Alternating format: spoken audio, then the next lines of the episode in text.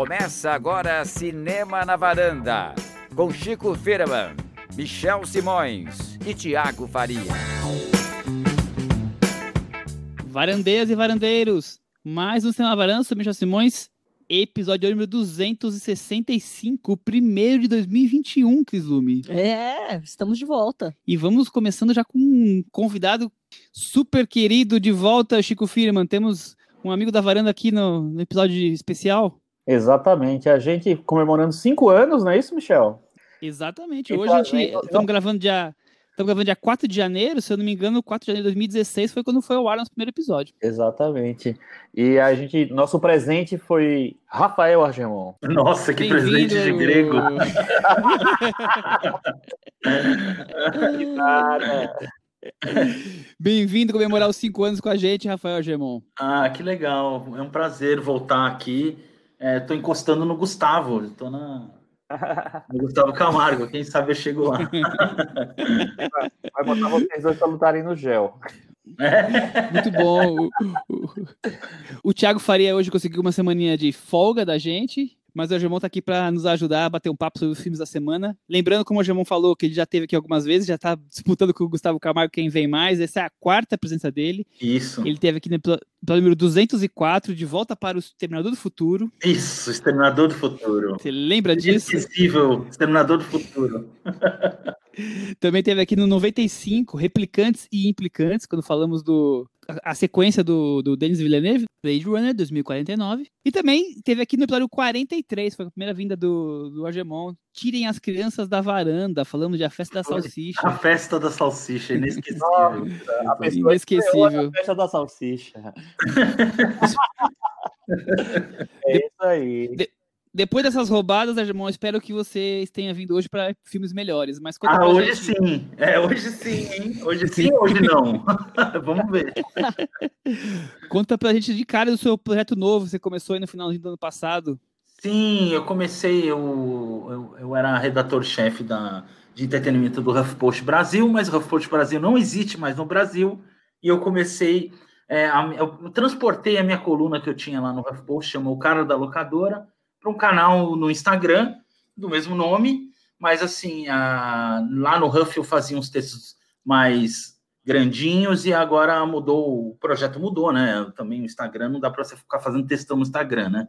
Mas é, é, é, é mas basicamente a mesma coisa, fazer curadoria humana para as pessoas descobrirem aquelas coisinhas escondidas nos streamings, né? Coisa que eu fazia quando eu trabalhava na locadora, né? Isso entrega a minha idade, mas eu trabalhei em locadora de vídeo. Fica aí o convite para todo mundo seguir o Cada Locadora no, no Instagram, muito legal, tem várias dicas. É, estamos no comecinho, e... mas está aumentando, está crescendo. Que tem muito sucesso, muitos seguidores. Vamos e qual que é o arroba, Rafa? Arroba Cara da Locadora. Beleza. Bom, episódio número 265 é Aqui Jazz 2020, porque estamos fechando finalmente o ano, o ano passado. Os filmes é, resquício ainda do que não. O ano que não vai acabar nunca, pelo visto, né? Vai não acabar, tem vacina, vai acabar, não tem vida social.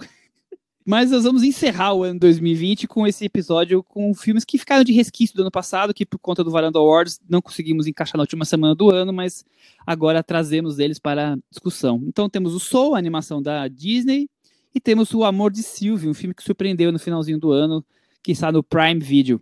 Vamos começar então pelo Soul? Yes. Legal.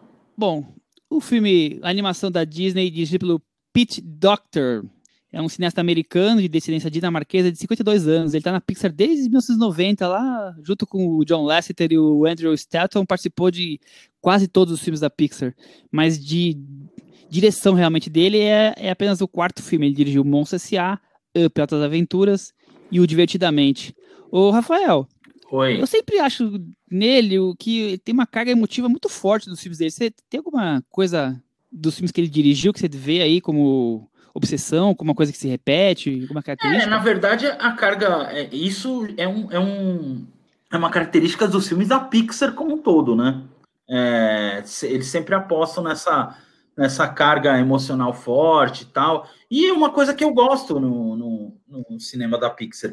E é até assim só para dar uma palhinha, é uma coisa que eu não senti muito no Soul. Eu pessoalmente. Já, já está dando, adiantando um pouquinho que ele sentiu falta. Cris, e você? Vocês têm aí de, de relação com os filmes do Pit Doc?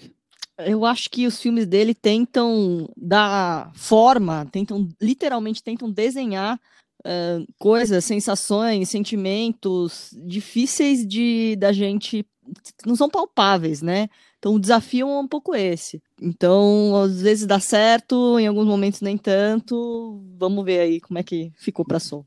O Chico, divertidamente, foi baseado na própria filha dele. A filha dele tem acho que 11 anos agora, mas quando ela tinha 6, 7, ele ficou lá teve a ideia de imaginar os sentimentos de uma garota de.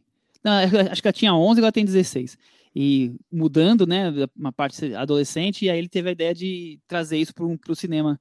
Que, que, você tem a ver da carreira do Pete Doctor? Então, eu, ele é um dos grandes caras da, da Pixar desde sempre, e agora, se eu não me engano, ele é o chefe, né, de lá, da, do, do, departamento de animação.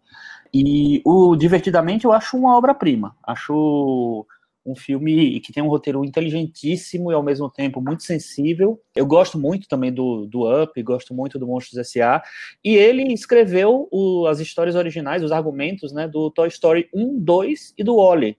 Então é um cara que está muito nesse, nesse universo da sensibilidade, né? Um cara que trabalha com isso desde que começou a, a escrever, a dirigir e tal. Eu gosto bastante dos filmes dele. Legal. Então vamos para a sinopse para poder entender por que, que o, o, o, Rafael já tem alguns senões com o Soul. Ah, calma aí é... também, peraí. alguns, alguns senões. Poucos, alguns. alguns Bom, a sinopse é um professor de música que sofre uma experiência aí de quase morte, bem quando ele teria a ch grande chance da vida dele de ter uma carreira, começar uma carreira como músico de uma banda de jazz, que era o que ele sempre sonhava. Cris, Pixar e as questões existenciais, temos mais um filme da Pixar com questões desse tipo? É, faltou você falar o nome dos personagens aí, né? Pro nosso Chico pois ah, é. elencar. É, são atores, né? São animações. Tem Como as, assim não tem são as... atores? É, as vozes. Eu ouvi. Hoje tá muito revoltante. Fala isso não pra dá, ele. né? Fala isso pra eu... ele. Não, eu já queria começar falando que, na verdade, Eles eu são dubladores. Temos dois personagens que são importantes. A gente tem esse músico, é o Joe Garner, que é interpretado aí, encarnado pelo Jamie Foxx. E em um segundo momento, a gente vai parar num, num outro mundo, né? Num limbo, vamos dizer assim. E, e ele encontra uma pessoa que vai ser o amiguinho dele, o coleguinha dele durante essa trajetória aí de Soul, que é a 22. Você viu, Chico, que eu fiz uma pergunta toda deixando a Cris fazer uma, uma explicação incrível sobre como ela é tão inteligente, ela preferiu falar da Tina Fey Exatamente. e expor para colocar a Tina Fey na conversa. Exato. Foi só isso que ela Objetivo fez. E ela tem, que, né, ela tem que resgatar, né? Então, vou perguntar para você, Chico. Pixar e as questões existenciais, qual a sua opinião? É, pois é, eu acho que a Pixar, ela teve um momento, assim, muito bonito assim no começo, quando tu, nas, as animações eram coisas que enchiam os olhos. Depois ela, ela se aprofundou mais, eu acho que as coisas ficaram mais líricas, vamos dizer assim. Então eu, eu acho que eles têm algumas obras-primas no entre o final da década passada e o início da década, quer dizer, o final da década retrasada já, né, gente? Já estamos em outra, né? No início é. da década passada, eu acho que eles têm várias obras-primas. E depois eu acho que eles entraram um pouquinho num modo meio, meio de é, cômodo. O Soul, eu acho que ele resgata um pouco dessa época áurea, vamos dizer assim. Eu acho que tem muito dessa sensibilidade mais afinada, muito lúdico ao mesmo tempo, muito onírico, talvez, né? Lúdico. É lúdico e onírico, talvez, as duas, as duas coisas mas sempre com, a, com essas questões muito adultas, né? Tratadas por, por, um viés que também atinge as crianças. Eu acho que eu vi muita gente falando que o Soul não era para criança, mas eu acho que é para criança com certeza também. E é, é, é, a coisa da Pixar, ela fala com todas as idades mesmo. O Rafael, é, eu li algumas entrevistas com, com o diretor, com a equipe, que eles tiveram a ideia de colocar o gato lá para poder ter um, uma veia que fale, diálogo melhor com as crianças. Uhum, Você acha uhum. que, é um, que o Soul é um filme muito adulto? É, é, não, é que assim, não é que é muito adulto, mas eu acho que é o filme mais adulto da Pixar dos últimos anos, assim. Porque, por exemplo, a, a 33, não, 22, né? que, que é a personagem. ela, eu não sei, ela não tem o mesmo, pelo menos visualmente, ela não tem o mesmo carisma de que, do que os personagens, por exemplo, do, do Divertidamente, que eu acho um filme, é, pegando um filme do mesmo diretor, melhor que o Soul. Eu gosto mais do Divertidamente. Eu acho que o Soul. É, é, eu acho um ótimo filme, acho um ótimo filme, mas uh, ele segue, ele pega algumas coisinhas emprestadas divertidamente. Tudo bem, é o mesmo autor, então é, eu acho que também não, não é nenhum pecado mortal. Mas uh, realmente a parte infantil ficou um pouquinho mais um pouquinho mais de lado. Uh, uh, eu acho que a Pixar já soube em outros filmes balancear, equilibrar um pouco melhor essa parte. Por exemplo, num filme que é o meu preferido, eu sei que também é o preferido do, do Chico, que é o Toy Story 3. Eu acho que é um, o, eu acho a grande obra que eles conseguiram achar o equilíbrio perfeito é, nesse, nessa questão, né? De agradar crianças e adultos da, da mesma forma. Mas assim, não que eu sou não agrade, como você falou. O gatinho tem. Pode ser alguma coisa. É que eu acho que a parte que entra o, o, o gato ali, a, a, a, história muda completamente, né? Ela dá uma. Dá uma. É, vira um rocambole lá grandão ali. Tal. Não que eles não, se percam, eles, eles não se perdem. Mas eu achei que parece mesmo até que foi colocado assim na hora que estava fazendo o roteiro, falou: ah, peraí, a gente tem que achar alguma coisa mais infantil aqui. Eu também fico com a sensação que essa parte que, que tem mais o gato, ou mais a 22 ali, descobrindo na terra, o, né? Eles com o planeta, corpos, na né? Terra, é, é, é, um, é quase que um, um, um aposto inserido ali no meio. Não estou dizendo que não combina, mas assim, eu, eu sinto que tem como se tivesse um, um, uma escala que você sobe ou desce um degrau para é, ele, é, ele é meio abrupto. Patamar. Para entrar no céu, boa. é, mas o que eu acho é o seguinte, assim, ele quis fazer um filme mais adulto, ele quis, ele, os temas Sim. são mais adultos, ele, ele quis lançar ah. uma outra ideia. Não é um filme uhum. que talvez ele realmente não mira as crianças, eu acho. Mas eu acho que ele também dialoga com as crianças. É outro tipo de coisa, é claro. É jazz, então fica uma coisa um pouco mais estilizada, mais adulta de verdade, né? Enfim. Mas eu acho que ele tem um diálogo, sim. Só que eu acho que realmente a proposta do Soul é, uma, é de animação adulta, né? É de animação é. Que, que, que, trabalha com sentimentos mais profundos e, e menos, menos fáceis para as crianças, porque é um sentimento que eu acho que, que é, precisa de um pouco de experiência de vida para você ter, que é essa sensação de que você não deu certo, de que você uhum. tem que uhum. mudar de vida, tem que. É, a, a, a, sua chance ainda vai vir, e você jogou a sua vida fora. Então, as crianças não têm como ter esse sentimento. E é. o show é sobre isso, né? Nossa, eu concordo um totalmente. Pouco... Concordo totalmente. Não, é. Eu falei um pouco já sobre a trilha sonora do Soul no episódio passado do Varanda Awards.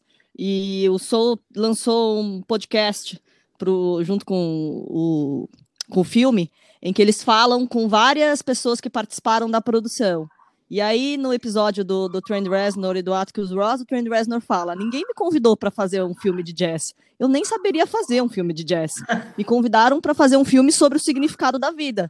Aí eu achei que eu poderia dar a minha contribuição. Então eu acho que é isso. O Soul tem a ambição de tentar palpar esse tipo de discussão que realmente eu acho que ao contrário do Divertidamente, que vai falar sobre sentimentos, que é uma coisa um pouco mais palpável para uma criança, ela, o Soul vem para falar de, de propósito, de significado da vida, de para onde você está indo, o que você fez com a sua vida, como o Chico estava falando. Sentimentos uhum. básicos, então, o, o, o, o Divertidamente é, Exato, trata, né? Os sentimentos mas, mais é profundos, é, né?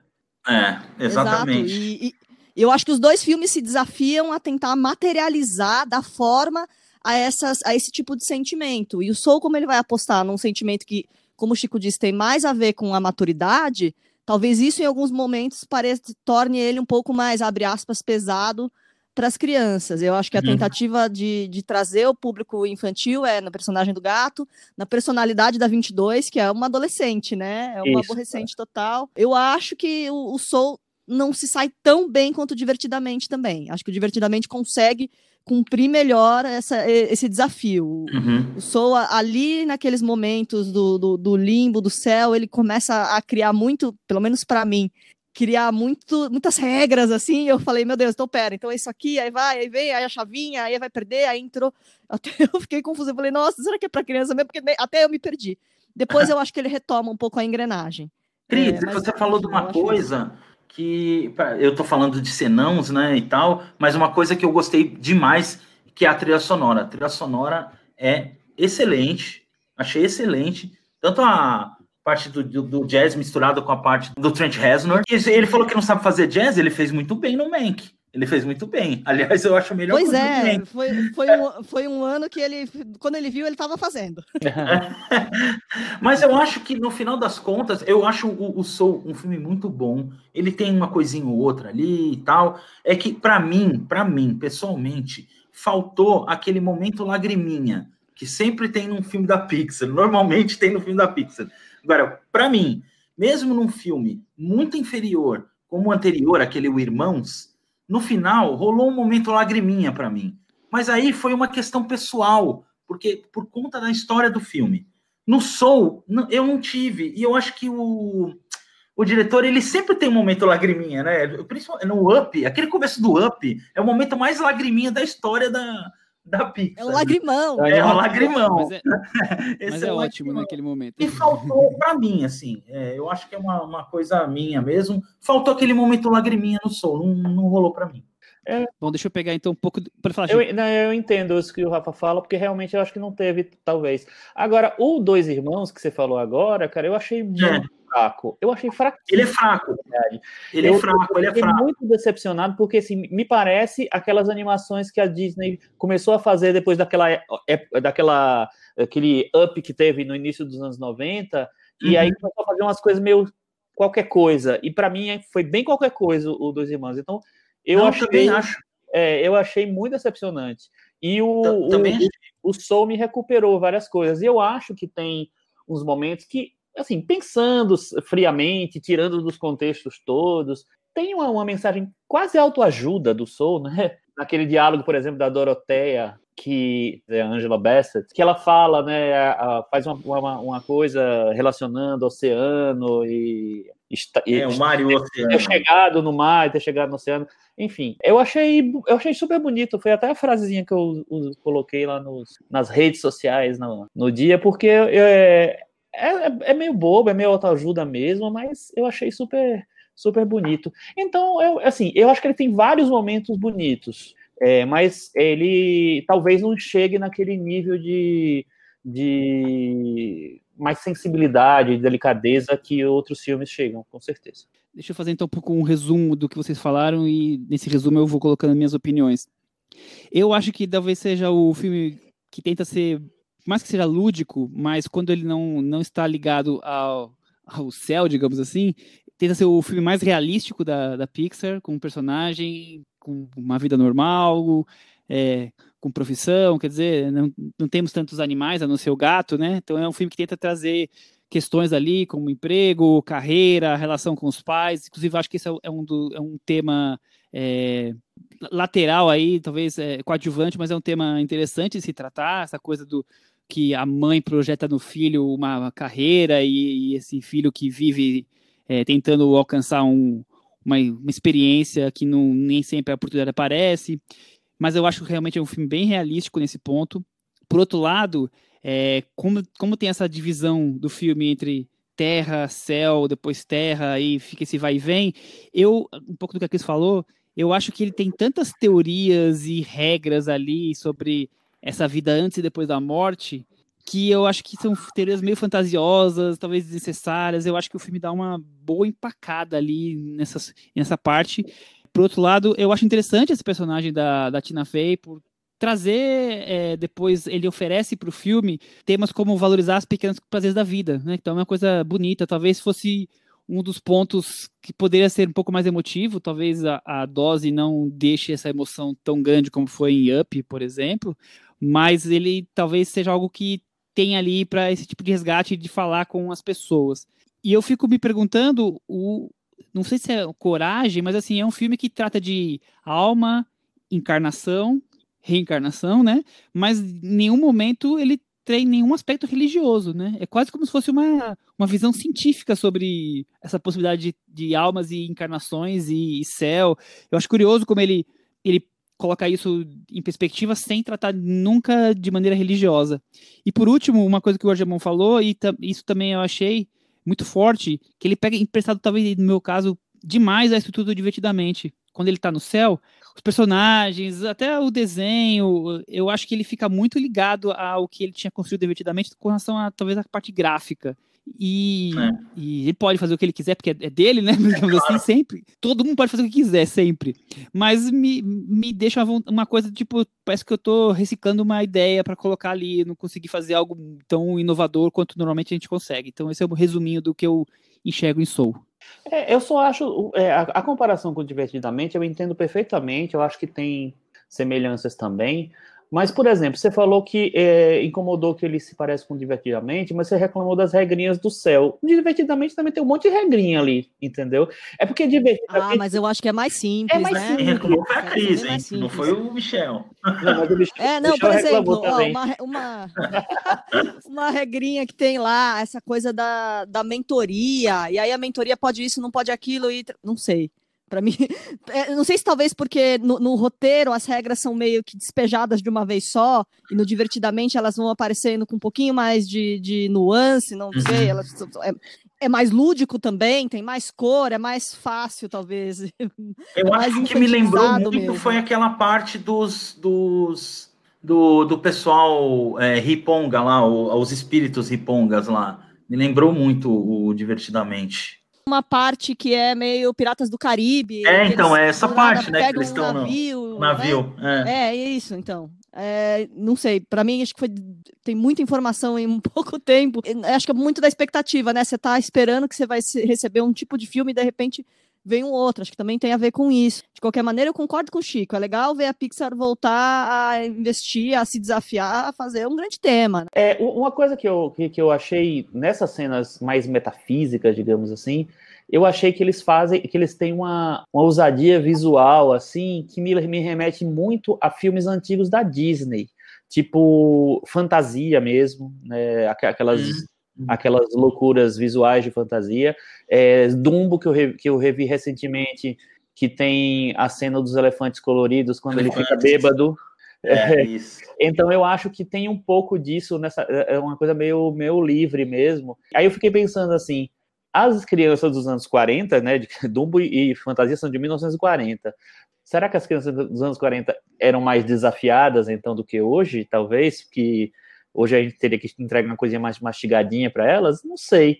Eu acho que eles fizeram um filme meio para ser mais desafiador, mais, mais diferente mesmo. Então, uhum. eu acho bem legal. Eu, eu acho, Chico, na verdade, eu não acho que é desafiador, não. Eu acho meio burocrático, para falar a verdade, essa parte. Ah. Eu acho bem burocracia, assim, ficar contando essas coisas, e fila de lá, fila de cá. Eu acho bem bobagem essa parte, assim, bem desnecessário no meu. é, eu já acho bem diferente, mas normal, é, são duas visões. É, eu, não, eu até concordo mais com, com o Chico. Eu acho que é assim. É, é, o, próprio o, o, o Pete Doctor mesmo é um cara que tende a, a tramas um pouco mais metafísicas e tal, ou desafiadoras, né? O Chico falou, o, o roteiro do Aui é dele, né?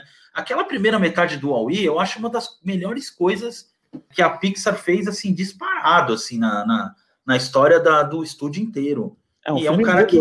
Então, ele, ele fez um filme mudo, e, assim, é, cara, é, é apostar demais, cara. Eles apostaram muito, eles não tinham medo em muitas coisas. E muitos desses projetos é ele que está envolvido, né? Então é um cara que não tem medo de arriscar. Isso é legal, isso é legal. Eu, eu, eu acho que o tema é, é um pouco complexo demais, às vezes, para criança. Pode ser exatamente pelo que o Chico falou, né? Porque traz muito dessa vivência, né? Da, que, que a criança não tem, né? Então não tem jeito. É, uma coisa que é interessante é, observar é o seguinte: o filme tem um co-diretor, né? Fora o, o, Peter Doctor que assina como diretor, tem o Camp Powers, que é co-diretor. E o Camp, que também escreveu o roteiro junto com o Peter Doctor e mais um outro cara. E ele é o, o roteirista também do filme da Regina King, do One Night in Miami, que enfim, Nossa. que também é da temporada do Oscar. Então, existe a possibilidade dele ser indicado duplamente para o Oscar esse ano. Roteiro original por esse filme, roteiro adaptado pelo filme da Regina King. E aí tem aquela, o, o outro desenlace, a, a Caris falou na semana passada, e já falou um pouco hoje também, é a trilha sonora que é do mesmo dos mesmos, da mesma dupla do, do Mank. Então temos três filmes de Oscar aí ligados por seus colaboradores. Quem sabe eles não saem todos vitoriosos. É.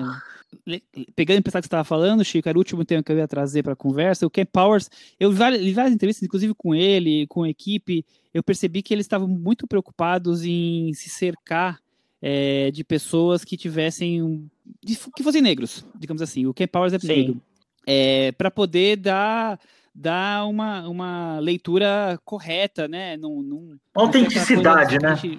É essa a palavra perfeita, Rafael, palavra perfeita, é autenticidade. E aí eu queria perguntar, o Chico é o primeiro personagem negro da, da Pixar, assim, principal? Olha, Acho eu que é acho assim. que é o primeiro mesmo. Eu acho que tem uma, sei lá, uma pertinência completa, né, do, do cara estar ali, assim. É, esse momento, eu acho que, de uma maneira geral, as pessoas estão preocupadas com isso, que é muito legal isso, que, que isso esteja acontecendo. Que as pessoas certas falem das coisas certas, porque, assim, tudo bem, é, é muito legal um diretor branco, rico, que tem de- é, consegue fazer um filme de grande orçamento, fazer um filme sobre um, um personagem negro, música negra. Mas tem que ter um- uma pertinência nisso também. Então, assim, é muito importante que tenha um cara que escreveu e co-dirigiu que seja negro, porque, enfim, ele vai trazer exatamente isso, assim, experiência sobre o assunto, inteligência emocional para tratar os temas que estão abordados ali, a realidade específica ali. Isso, e eu vejo isso acontecendo de várias, em, várias, em vários aspectos e em vários projetos. Agora, lembrando que em 2017 a, a Pixar fez o Viva, né, o Coco, que é um personagem latino. Então eu acho que eles estão meio que abrindo e, e trazendo mais mais coisas assim, mais aspectos. Falta o primeiro personagem gay da Pixar, cadê? É, na verdade, teve um curta, né? Teve um curta do ano passado. Enquanto o Rafa busca o curto, a gente vai pro Meta Varanda, Cris Lume. Eu vou de 6. Eu vou dar nota 6, Chico. Vou dar e nota você? 7. Nossa, eu ia dar nota 7, achando que tava dando uma nota baixa. Eu vou dar nota 7. Eu dou nota 7. Muito bem, com essas notas, o Soul ficou com 65 no Meta Varanda. E não vou dizer que ele tá participando do Varanda Awards, porque ele deveria ter participado do último, inclusive ele foi citado, então não vai ficar para o próximo Varanda Awards. Olha, só para indicar para vocês, o nome do curta se chama Out. É, ele tem lá na- no Disney Plus, que é sobre um, um- um casal é, gay que um deles te- é, tá com medo de, de. Porque ele nunca falou para os pais dele e ele vai ter que apresentar o namorado. Ah, legal, vou, vou assistir. vi? É bem, é bem bonitinho, bem legal. Bem Eu não legal. vi, não. Eu não lembro. Out. Tá. Então, encerramos a conversa de Soul, podemos partir para agora o Amor de Sylvie, que é um filme que foi exibido inicialmente em Sundance, em janeiro do ano passado, é, nas sessões premiere, aquelas sessões de pré-estreia. É dirigido pelo Eugene Ash, que é um cineasta americano de 55 anos. Ele é diretor, escritor, é músico, já escreveu para o teatro, ele é artista, digamos assim. Ele está em todas as frentes, ou em diversas frentes. É o terceiro filme dele, ele começou com um documentário chamado Home Again, e depois ele fez um filme chamado Homecoming. E agora o Amor de Sylvie. Vocês conheciam ele? Eu não, eu não Não, conhecia. primeiro filme que eu vejo dele. Também, também. Eu não tinha visto os filmes anteriores dele, não. Então vamos para a sinopse. É, a história de amor entre Sylvie, Tessa Thompson. que trabalha na loja de discos do pai no Harlem, nos anos 50, e um jovem aspirante a saxofonista. Nam... Meu Deus. Namdi Asomuga. Muito bem. Que começa a trabalhar na loja e aí depois se desenrola esse encontro, digamos assim. Antes de eu falar do filme, achei curiosíssimo, estava pesquisando o Nimandi Aksomuga. Ele foi jogador da NFL, do futebol americano, por anos e anos. Um jogador importante, jogou em grandes times. Ele tem uma baita carreira, ganhou milhões. E depois que ele se aposentou, que ele foi começar a carreira no cinema. Olha que curioso. Caramba. É meio o O.J. Simpson, né? Ainda bem que não, né? Ainda bem que não. Ele jogou, acho que no Philadelphia Eagles, jogou no. Encerrou a carreira no San Francisco 49ers. Então, ele realmente era um jogador importante. Estudantil, ele foi muito importante. Bom, dito isso, Rafael Argemon, começando você, o que, que você achou do filme O Amor de Sylvie? Olha, é, é um filme, é aquele filme charmosinho, bonitinho, gostosinho, mas é meio inho. eu, eu, eu acho que essa informação que você deu sobre o Namandi aí diz muito, porque a Tessa é mil vezes melhor atriz do que ele é ator. Ele é ator. Mas, ah, cara, é, é um filme que ele, ele é interessante porque, como a gente estava falando anteriormente de representatividade, né? Ele traz uma representatividade para um, um estilo de filme que não existia, né? Não existia. Esse filme romântico, clássico é, e tal, você vê um casal negro e a grande maioria dos, dos personagens negros, né? É uma coisa que é inexistente. Eu, pelo menos, não lembrava de, não lembro de nenhum. De, de grande repercussão, com certeza não. É. Né? Chico, esse melodrama romântico aí, a lá Douglas Sirk, atualizado ah, menos, né? O cinema de hoje, não. não tô comparando a qualidade, comparando só o estilo. Mas é por aí, Chico? É, eu acho que ele, ele, resgata um filme, ele até fala isso, né? Ele queria resgatar um filme, é, esse estilo de filme que não existia mais, como o Rafa falou. Queria resgatar esse amor clássico, essa história clássica de amor. É, e eu acho que ele é, tenta seguir bem, bem à risca isso, esse projeto. Eu acho que eu acho que o cara manda bem até o Namandi. Mas a Tessa Thompson, para mim, ela é uma das grandes atrizes de hoje em dia. Eu acho ela muito pois é. boa. É. Eu acho que ela não é, tem o reconhecimento é ainda que ela merece. Ela é uma atriz ainda, talvez porque ela começou a fazer filme da Marvel, não sei. É. Mas ela é uma atriz. E fez o Creed, que tem aquela coisa. Tem muito crítico que gostou, mas ao mesmo tempo é, talvez seja visto como um, um filme menos artístico, vamos dizer assim. Mas ela. Mas ela tá muito bem no Creed, cara. Ela tá muito bem no Creed, no primeiro principalmente. Ela tá é. tá muito bem no filme chamado. No, que eu não gosto do filme, mas eu acho ela maravilhosa no filme, que é o Sorry to Bother You, né? Se, desculpe te incomodar. Até no Thor, que ela fez o Ragnarok, fez alguns Vingadores e tal. Eu acho ela muito bem como a Valkyria. Eu gosto muito dela. Ela, e, e, a, e, recentemente eu vi um dos primeiros filmes dela, nem sei se é primeiro, não, acho que não é tão primeiro, não, é, que chama Cara Gente Branca. Tem, eu não sei se o filme está na Netflix, a série baseada no filme está. E ela faz um dos personagens principais do filme e ela tá muito boa também. Ela é uma grande atriz, eu acho que ela vai ser uma atriz com Oscar no futuro porque ela é muito boa e ela, e ela, tem conseguido um espaço muito bom, assim. Eu acho que a química dos dois é bem legal, eu gosto é, de como o filme começa, da, sabe, do, do, da formação do romance, daquela coisa clássica, porém, eu acho que em determinado ponto o filme engessa um pouco e não consegue ter justamente esse toque do Douglas Sirk de, de traduzir essa, esse vulcão de emoções, vamos dizer assim. Eu acho que ele fica engessado durante um bom tempo e se recupera só mais no final. É, eu concordo com você. Primeiro, falando do, do começo do filme, eu também fiquei super ali embalado no, no despertar do romance e como ele vai criando a coisa das conversas deles na loja, depois a coisa com a música, as danças. Eu fiquei realmente bem apaixonado pelo, aquele romance surgindo, pela química entre eles. Gostei muito daquele começo. Depois o filme vai passando os anos, né? Você vai acompanhando é, a carreira, a vida do, dos dois, mas sempre com um foco um pouco maior nela, inclusive por isso que o título é O Amor de Sylvie. E aí o filme traz outras questões, é, questões importantes que a gente vai poder debater aqui, mas também acho que ele já não, não tem o mesmo brilho que ele tinha conseguido inicialmente. É um filme que até dá para se comparar com nesse começo com o Lovers Rock do Steve McQueen, pela coisa da, da música, da dança, como ele é embalante. Claro que tem muitas diferenças. O, o Lovers Rock deve estrear no Brasil em breve, a gente vai poder falar sobre ele. Mas eu, eu acho que esse começo é realmente muito especial. E depois os dramas vão amadurecendo e aí o filme talvez não consiga amadurecer tão bem, mas mesmo assim foi uma grande surpresa para mim quando eu vi, eu vi logo no dia seguinte que, que lançou, no mesmo dia, e foi assim, foi, nossa, não tava contando com esse filme esse finalzinho de ano, Rafael. É, pois é, eu, é legal essa comparação que você fez, é, também porque eu acho que o problema dele é exatamente isso. O, o Douglas Sirk, é, a questão dos filmes do Douglas Sirk era o que estava por baixo daquele, né, por baixo daquele mundo perfeito e que ele ia levantando aos poucos a, a, o tapete, né, para mostrar a sujeira por baixo.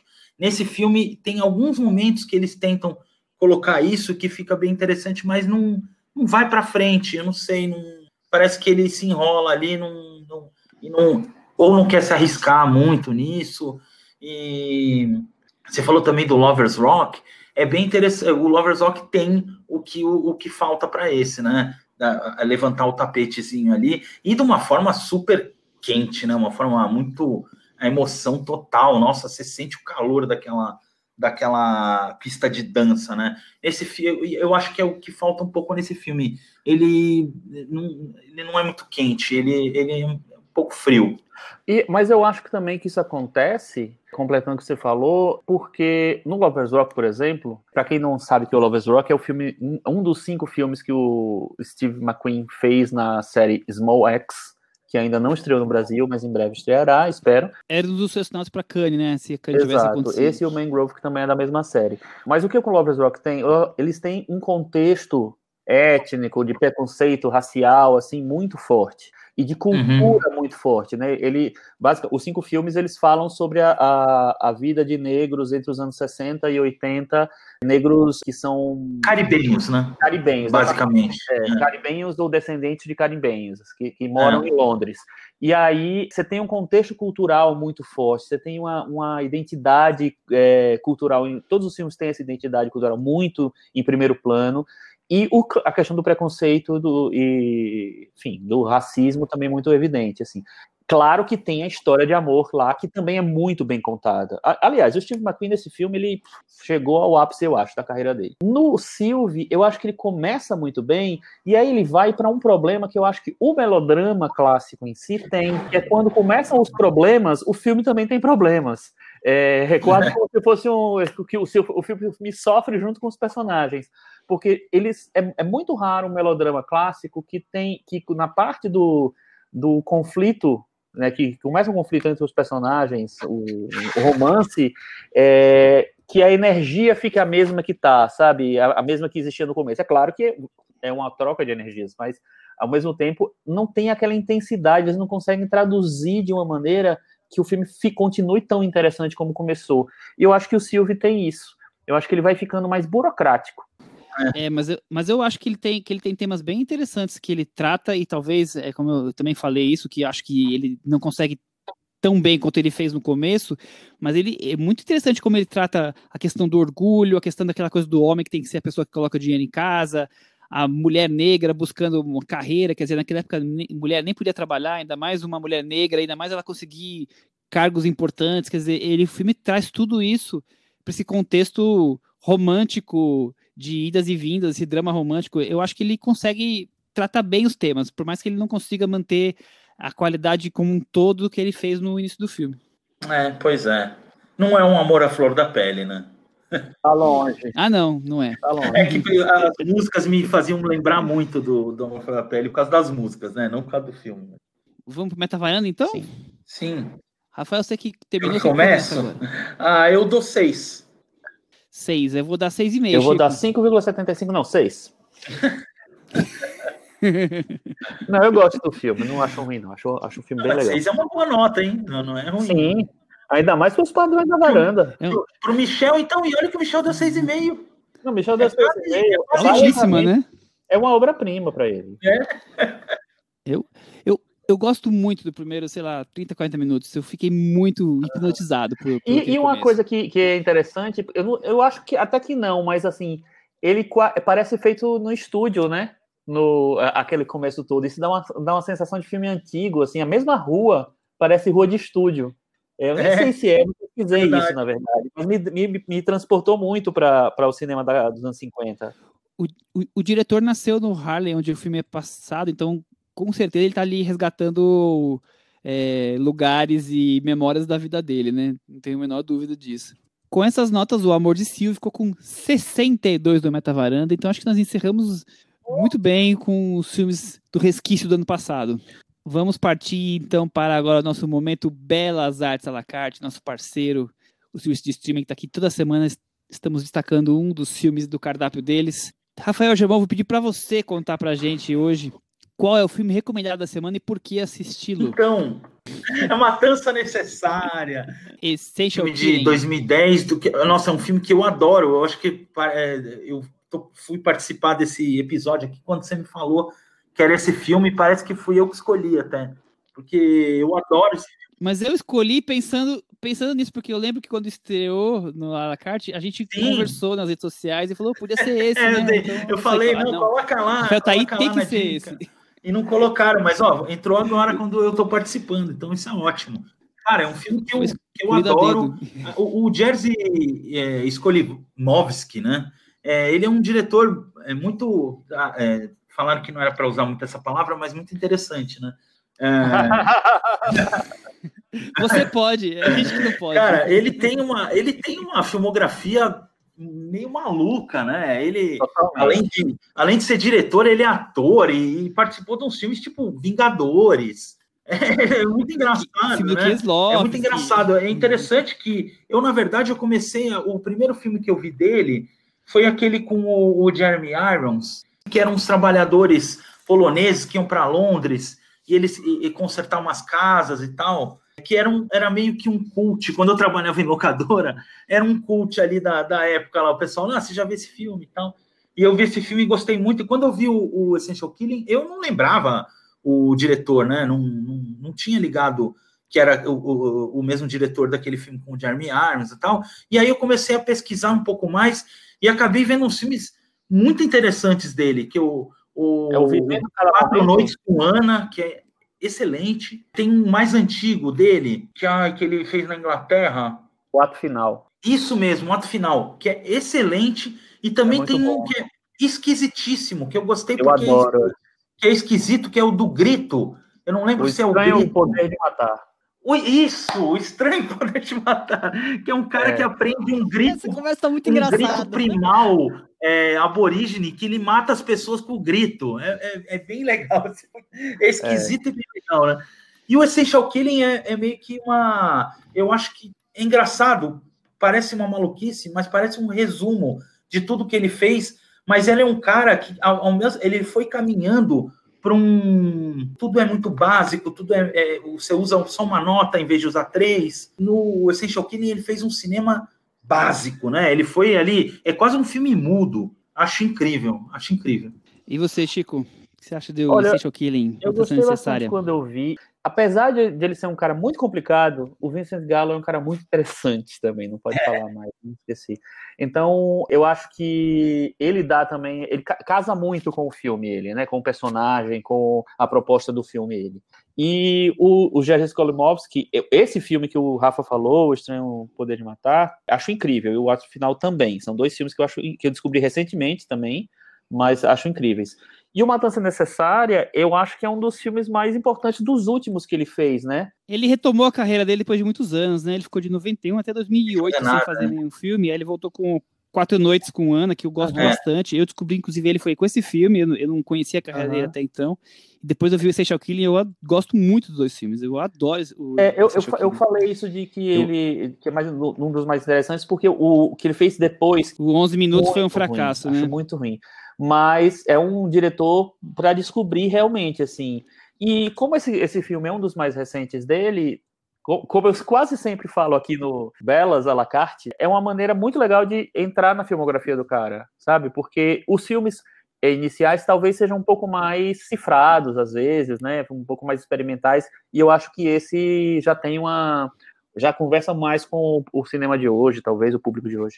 Contextualizando um pouquinho para quem ainda não conhece o filme, é sobre um soldado capturado no, no Afeganistão e acontece uma questão de fuga, digamos assim, né? Inverno rigoroso. É um filme que me deixa assim. Eu acho um filme de cinema tão cru que me traz a dor, o medo, o desespero, tudo ali junto, enquanto como o Rafael falou, é um filme quase que mudo, né? Ele é um talibã, que aliás é interessante porque a gente nunca sabe exatamente se ele é um talibã mesmo ou se ele é um cara errado no, no lugar errado, sabe? Porque ele, ele passa, ele tá sempre assustado e, e fora de lugar, ele não sabe direito onde ele tá. E essa é, o, que, o que o Galo pega muito, eu acho que pela essa cara dele, é, ele tem muito essa cara, né? De cara assustado, tá fora do, do lugar.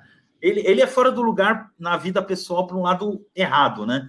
Mas na, na, na ficção é Totalmente. totalmente errado, né? Mas na ficção essa cara dele funciona muito bem para um personagem assim. Então fica a dica: Matança Necessária, momento Bela Artes à la carte. Vamos partir então para o nosso momento puxadinho da varanda. Cris Lume, você viu alguma coisa essa- esse fim de semana para contar pra gente? finalmente tirei o, o atraso, que já estava ficando meio vergonhoso, e fui ver a queridinha série Mandalorian. Olha só, já, tava, já tinha duas temporadas, aí teve o grande season finale agora em dezembro, e eu tava bem atrasada. Para mim é tudo que o Rogue One não conseguiu ser, pelo menos para mim, né? Realmente boas cenas de ação, um fanservice a rodo, né? Carbonita, um fanservice a rodo, uma sacada comercial que é o, o Grogu, né? o Baby Yoda, o The Child.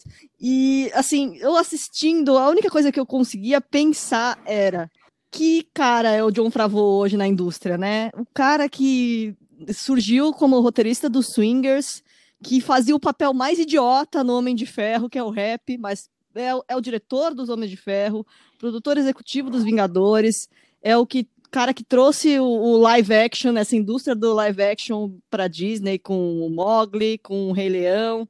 O cara que mais enche o, Marvel de dinheiro hoje. Ele acertou é a mão, né? Com uma carreira é. mais comercial. E aí né? agora com a, com, a, com a Disney, com a franquia do, né, com esses spin-offs de Star Wars, o cara é um fenômeno. Então eu deixo aqui de recomendação um filme que é um projeto um pouco mais pessoal dele, que está na Amazon Prime, que é o Chef. É um filme de 2014 em que ele faz um chefe de cozinha que decide largar a mão de ter um grande restaurante e resolve abrir um food truck. Aí ele bota umas participações especiais, pequenininhas, tipo Scarlett Johansson, Robert Downey Jr. Pra mim, uma das figuras mais curiosas de Hollywood hoje, assim. Muito Quem bem, diria? então Cris aprovou The Mandalorian. É, mas eu tenho mais uma dica. Ó, oh, se, segura. Eu vou fazer a rodada e você termina com ela, porque eu quero saber a opinião do Rafael sobre o The Mandalorian. Olha, não, eu, eu gosto muito assunto. do Mandalorian. Acho que o Favreau foi um cara, no, no final das contas, foi o cara perfeito para fazer isso. É um cara que você vê no Mandalorian que ele tem referências muito legais, ele escolheu muito bem as referências para pegar o clima da série, que é um western, né? É, um western barra filme de samurai, e que, nossa, você vê ali, tem ceninha que você vai pegar do Meu Ódio Será Tua Herança, tem até um, um, episódio da segunda temporada que tem claramente uma homenagem ao Salário do Medo, que não é um western, né? Mas você vê que é um cara é um cara legal, cara. É um cara que eu gostaria de tomar uma cerveja com ele. legal. Eu achei curioso essa mistura de realmente alguns episódios que tem um quê de western Muito. bem forte, com uma coisa meio desses episódios fechados, como é, são os do Doctor Who, que tem a história, ela vai se continuando, mas ela tem começo, meio e fim, ela, ela fecha Sim. ali, né? Você pode ver que episódio solto que também não vai. Tipo, tem, tem um clima de série mas... antiga, né? Principalmente a primeira temporada. Exatamente. A segunda temporada aí eles já vão colocando é. mais coisas do universo e tal, não sei o que lá. Mas a primeira tem um questão, vai ficando, né, vai ficando de, maior, de né? série antiga. É, e, e, é, e, ela é atraente, né? Ela chega num ponto que você realmente quer saber o que vai acontecer no final, porque é, já tá, você tá tão familiarizado com os personagens que você já tá querendo ir até o fim, entender o que vai acontecer, qual que vai ser a surpresinha que ele vai deixar pro final da, da temporada para ligar é. na próxima. Então eu achei bem legal. E outra, e a produção é nossa, né? Caprichadíssimo. Os caras gastaram uma grana, deram Cinema, uma grana né? preta para é. eles fazerem. É... Falando em série atrasada, não é que é atrasada, né? Porque eu só tô participando agora, né? Mas uma série que eu gostaria, uma série que eu gostaria boa, boa. De, de, indicar, é, que, que tá muito falada aí no, no mais no, no, nas bolhas e tal, não tanto pro público grande assim, tal, porque também é da HBO. A, a maioria das pessoas não tem HBO porque ela é cara e, o, e, funciona muito mal, né? Mas é que é a I May Destroy You, que é uma série, cara, excelente. Para mim foi disparada a melhor série da, desse ano, a, Mica, a Micaela Coel, que para mim foi uma grande surpresa, porque eu só tinha visto ela numa série da, da Netflix que eu não prestei muita atenção, que chamava é, Chewing Gun, que era bem mais bobinha e tal. Agora nessa, cara, ela, ela fala de assuntos tão urgentes e pesados, mas ao mesmo tempo ela consegue misturar comédia com coisa séria, com viagem da cabeça dela. É, tem, tem vezes que a personagem dela, que ela diz ter muito, muito em comum com ela, ela critica a própria personagem, ela joga pedra na própria personagem, que às vezes é vítima, às vezes é, é, é, é agressora. Cara, eu recomendo, recomendo muito. Eu tenho certeza que até o o, o Chico, que não gosta de série, vai gostar. Olha, Ah, tenho certeza que o Chico vai gostar. Ele vai- ele Chico vai vai adorar. eu também acho que eu vou gostar. Eu também. Qu- Quando você tiver um tempinho, você vai dar play, você vai gostar. O, o último episódio é Então, maravilhoso. É um negócio assim, cara, é só vendo pra. Também não quero ficar dando spoiler, né? Mas é só vendo pra acreditar. É uma ótima série, excelente mesmo. muito bem. Chico, e você tem alguma recomendação? Na plataforma Filme Filme, estreou essa semana, ou, é, ou estreia essa semana, porque não sei exatamente qual é o dia das estreias, é, o filme angolano Ar-Condicionado, que passou num festival ano passado, e é muito, muito bom, muito interessante, assim, dirigido pelo Fradique, é um diretor é, angolano que já tinha feito um documentário, alguns documentários, eu acho que pelo menos um longa, é, que é o Independência, e agora ele lança o, é, o Ar-Condicionado, que é, para mim, era um filme que eles deviam ter, ter mandado pro, como representante de Angola para o Oscar. Não sei se ia ser indicado não, mas ia ser bom para divulgar o filme. O filme é ótimo, tem dois personagens é, principais numa Luanda super quente, né, que precisa de muitos ar-condicionados muitos ar para poder manter as pessoas saudáveis e acontece um, uma questão lá e eles precisam resolver isso. E aí o filme vira uma viagem meio que existencial por essa Luanda, super bem fotografado, super bem trilhado, merece muito. As cores, É. né? Muito legal a questão, como eles usam as cores, né? O prata. É, tem uma coisa meio azulada também. E, é, e tem uma, uma trilha incrível de um artista local também, eu não vou lembrar agora o nome dela, mas é, é, merece demais, é, é muito legal. Espero que também, não sei se vai ficar só no, no filme filme, espero que venha em outras plataformas também. Ele, ele já, já tinha ficado disponível no Sesc online. Ah, é Mas agora É. vai ficar no filme filme. É isso, então, Foi por isso que eu tinha, que É eu tinha assistido já. é a minha, Legal. minha dica. Bem- Ah, e outra coisa, não é exatamente uma dica, mas eu acho que a gente, que a gente não, como não vai, não virou o tema principal, acho que a gente podia dar uma pinceladinha no filme do George Clooney que estreou no finalzinho do ano na, na Netflix, né? Que é o Céu da Meia-Noite. Eu queria esquecer que eu tinha visto, mas já que você me fez lembrar, vamos falar dele. Então, rapidinho, assim, é, ele estreou acho que no dia 25 de dezembro, foi uma das apostas da Netflix, que, na verdade apostou em 30 filmes esse ano. É, um, é uma ficção científica com o George Clooney dirige e interpreta o personagem principal, que é um, o cara que criou todo um projeto espacial e tal, e que tá numa ficou meio que isolado numa, Uma numa base, base, é, na Antártida. Enfim, e aí ele vai meio que numa jornada de autoconhecimento, de pa- passar a vida limpo e tal. Então, é um filme que ele promete, é bem interessante no começo, eu acho que, sabe, ele parece que vai ser meio sensorial, meio silencioso e tal, mas depois eu acho que ele se embola e vira uma coisa meio boba, sabe, que não consegue dar conta das, dos temas que ele lança, e no final tem uma coisinha tão breguinha. A coisinha breguinha é, é dispensável, né? Para falar o mínimo, para começar o ano com eufemismos, É. bem dispensável. Agora, tem, é um filme que tenta ser existencial, tenta ser também um sci-fi, tem, tem astronautas no espaço, tem a, a busca pela salvação da humanidade, tem uma questão talvez ambiental, e é tanta coisa e não consegue ser Muita coisa, né? quase nada ou nada, né? É, Eu achei bem ruim, achei um, um. Eu que gosto de bastante dos filmes do George Clooney, boa parte deles, mas os últimos. Ele começou, Começou- tão bem, mas depois Hum. ele foi ladeira abaixo. Cara. Boa Noite, Boa Sorte. É, sim, bem, o mas- primeiro filme dele eu acho bem legal. E tal, Confissões mas, de uma mas, nossa, depois daquele. Confissões, né? Falam com as cabras lá e tal, o, o, o, o da. O, o da, o do, que eles roubam pintura da Segunda Guerra lá, meu Deus. muito fraco. Aqui, é, esse, esse, esse o- é, que eu, é que eu pensei, os dois últimos, esse da Pin- Obras. Eva nem lembro o nome também. Já, Isso, é melhor esquecer também. Esquece, e esse também esquece, gente. Não, não, não, não rolou. Tinha certeza que ele ia ser tema, mas ele foi rolou. tão, tão desagradável que a gente preferiu o amor de Aliás, Cima. a própria Netflix, é, com esses filmes, da- produções delas aí, pa- do 2020 não foi o melhor, não, hein?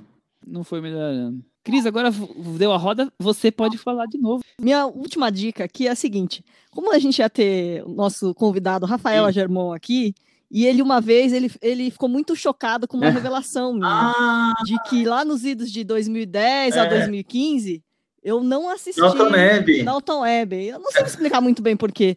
Não tinha streaming naquela época, me deu uma profunda preguiça de sair atrás, não sei, não, Passou. não bateu. Passou, a onda foi, depois eu até recuperei um pouco, nunca terminei de ver, vi vários episódios, mas não terminei. Vi o filme, que gostei, mas nunca não, bateu, não clicou. Mas posto isso, achei que era como dever aqui trazer Obrigação. o lançamento da Netflix dessa semana, Bridgerton, que é a versão é, Downtown Abbey de Shondaland, essa, né, esse ícone, essa, como que eu posso dizer assim, essa referência em termos de série nos Estados Unidos, era essa grife, essa grife, né, era a Pra palavra quem que não sabe, ela criou Grey's Anatomy, entre e, outras. e Scandal, que são séries arrasa quarteirão. Então, dessa vez, o que, que ela resolveu fazer? Um crossover de Downton Abbey com Gossip Girl. Então, assim, é uma série passada na Inglaterra regencial, só que ela traz todo essa, esse mix com um- uma roupagem de diversidade, porque você tem um protagonista que é um duque, que é negro, muito mais cenas de sexo, já com, com uma pitada do Scandal aí. Os puristas que gostam de Jane Austen, melhor não passar muito perto, a não ser que queiram mesmo só se divertir, porque o que muita gente tem falado, falando, não, é um, é um bom escapismo, né? O- nesse momento que a gente tá de quarentena e tal, a, a ficção que é de muito, muito tempo atrás, né? Essas roupas bonitas, essa coisa meio ema, né? né, né? É legal relembrar, mas acho que só serve para isso, realmente. Muito bem. Eu vi, ouvi uns 5, 6 minutos eu falei, ah, vou fazer as capinhas do podcast com o nosso novo logo, que tá super lindo. Eu tenho, É, que, não é muito tenho fácil. que fazer os antigos, né? Tô atualizando. Eu achei que, era, um- É, tem que é mais ser- produtivo. Tem que levar numa coisa meio guilty pleasure, É, assim. isso mesmo, do sábado. E sabe? no domingo eu fui fazer a minha parte da faxina da casa, porque era importantíssimo, não podia pular e. e- Foi esse meu resumo. É que foi na minha última participação. com. Eu tinha visto a cabine do, do, do, do Dalton Neb, ah, e ainda não tinha estreado. E quando eu falei sobre isso e ela, Cris, falou que não tinha visto, eu fiquei chocadíssimo. Eu nunca imaginaria que a Cris não tivesse visto Dalton Todos Neb. nós, É, né, o- Rafa? O San- Como que o Santos Pois não é, não bateu, né? entendo, é Meio inexplicável. inexplicável, né? Aqueles Porque hiatos que ninguém mesmo- explica. É. Não, assim, só... Assisti Dalton Neb várias, várias temporadas. Eu larguei quando começou o povo a sair. Aí não dá. Aí eu largo. É, e, e, assim, o Bridgerton não está interessado em fazer reconstituição histórica no sentido de relembrar coisas, tipo, ah, reprodução histórica super fiel, tipo The Crown. O objetivo não é esse, o objetivo é ambientar naquela época e a partir daí Criar uma criar confusãozinhas e histórias É mais, tá mais pra Maria Muito bem. Antonieta. É, mais é, tanto que eles fazem. A trilha sonora são versões é, instrumentais de Billie Eilish, eh, tocadas ali lá com violino e tal. E assim vamos. É isso aí. Muito bem, então a gente encerra o Puxadinho na Varanda e vamos para a reta final do nosso episódio, que é aquele momento que o Thiago não tá hoje, eu vou tentar é, substituí-lo. Cantinho do ouvinte. Com Michel Simões. Vou ficar até sem fala, tão emocionado. Como vocês sabem, o Cantinho do Ouvinte é a fase final do nosso episódio, quando a gente traz os comentários que vocês deixam pra gente nas redes sociais, principalmente no nosso blog, que é o cinemavaranda.com, mas também nas outras redes. Detalhe, quando elas não estão bloqueadas, como o caso do Twitter, que eu consegui bloquear a conta do Twitter Não, do gê- ano. gênio, gente. Aliás, pessoal do Twitter, Jack Dorsey, ajuda a gente, porque o Michel teve uma sacada de gênio. Ele decidiu que ele ia atualizar a idade do Twitter com a idade que o podcast fez, cinco anos. Só que o Twitter não aceita usuários de cinco anos. Eu tô entendendo a pergunta: você tem certeza que você tem essa idade? E aí o nosso digníssimo Michel clicou sim. E aí, posto isso, estamos tomando um gancho do Twitter essa semana. Jack, eu faço um apelo, libera a gente, é a gente mesmo, a gente não tem cinco anos, a gente não tá postando coisas indevidas, nós não vamos ficar vazando áudios do Trump. A gente tem uma libera. criança, fica tranquilo. Eu tava super empolgado atualizando o novo logo em todas as redes, e aí dei sim, sim, segue o jogo. Bom, quando ele voltar, vocês podem falar sobre o Twitter também, mas se não, no blog, no Instagram e tudo mais. É, antes de eu comentar sobre o. trazer os comentários dos ouvintes, nós fizemos o Varanda Awards, nosso programa especial de sempre que encerramos o ano com os melhores do ano. O Rafael Gemon foi convidado para dar o top 10 dele, mas eu queria que você comentasse um pouco mais, Rafael. Como é que foi para você esse ano sem cinema?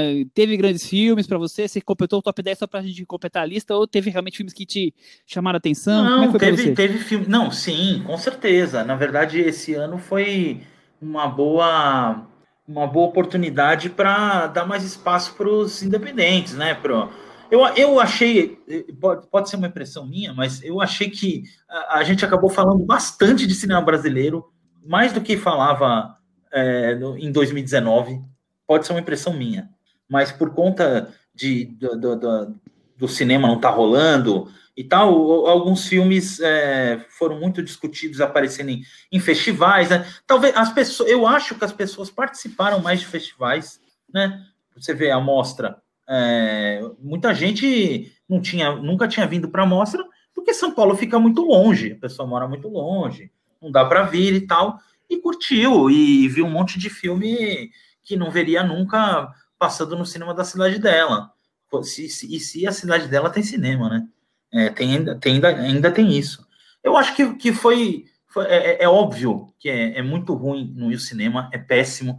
Eu até vi o, o episódio do Mank, que o, o, o, Chico até fala que talvez ele tenha gostado é, demais do filme porque ele viu no cinema. Isso aconteceu, pasmem, isso aconteceu comigo com o Tenet. Eu, eu nem achei o filme tão ruim, porque eu acho que fazia tanto tempo que eu não, não, não ia no cinema, e que eu vi num, num IMAX lá e tal. Nossa, eu achei até legal em algumas partes, mas eu tenho certeza que é por causa desse impacto, né? É muito ruim ficar sem cinema, mas a gente também aproveitou um pouco essa questão de dar espaço, principalmente nos festivais, para muitos filmes que a gente acaba não vendo no cinema. Muito bem, então, o, relembrando, o Rafael voltou do Martin Eden, que inclusive foi o filme. Foi o que ganhou. Que, que, que, ganhou a votação com, com, todos unidos. Então, muito legal. O Chico, o primeiro comentário foi do Giovanni Barros. Ele falou o seguinte: Vim aqui só para deixar um beijo para Cris, que lembrou do A Despedida. Não, um beijo. Não, é o melhor filme do ano, mas foi o que mais chorou. Ah, mas é legal A Despedida. Foi bem bom. É legal, é legal, legal, legal, sim. Muito legal.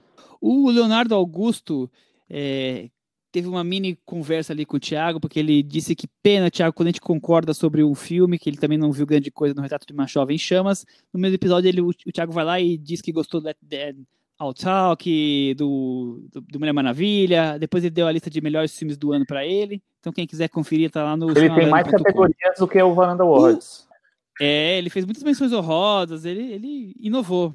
Prêmio 45 do segundo tempo, ele teve. Ele foi criativo.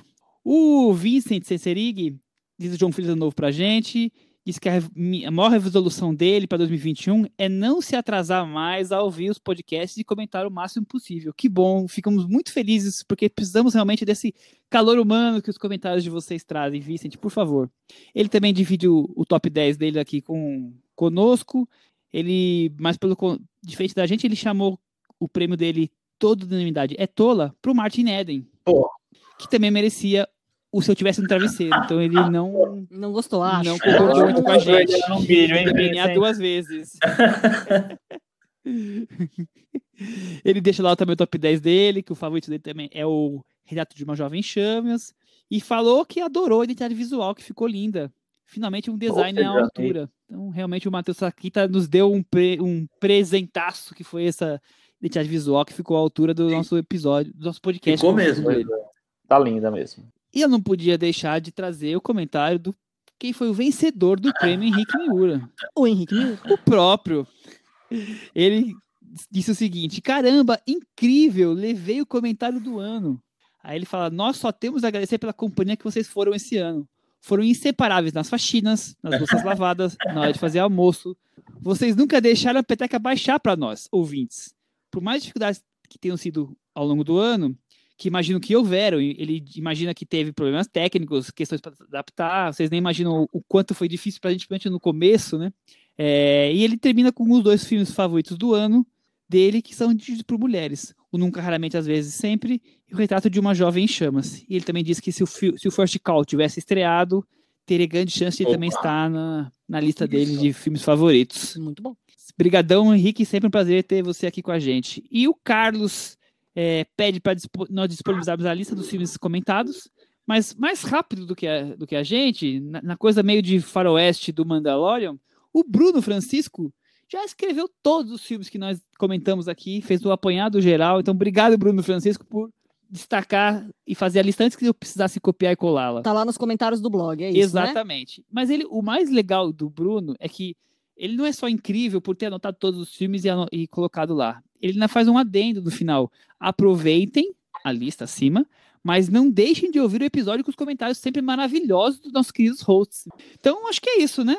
Acho que é isso. Só temos que agradecer de novo, começando o ano com o pé direito, com a presença de Opa, Rafael só poderia falar uma coisinha que eu esqueci.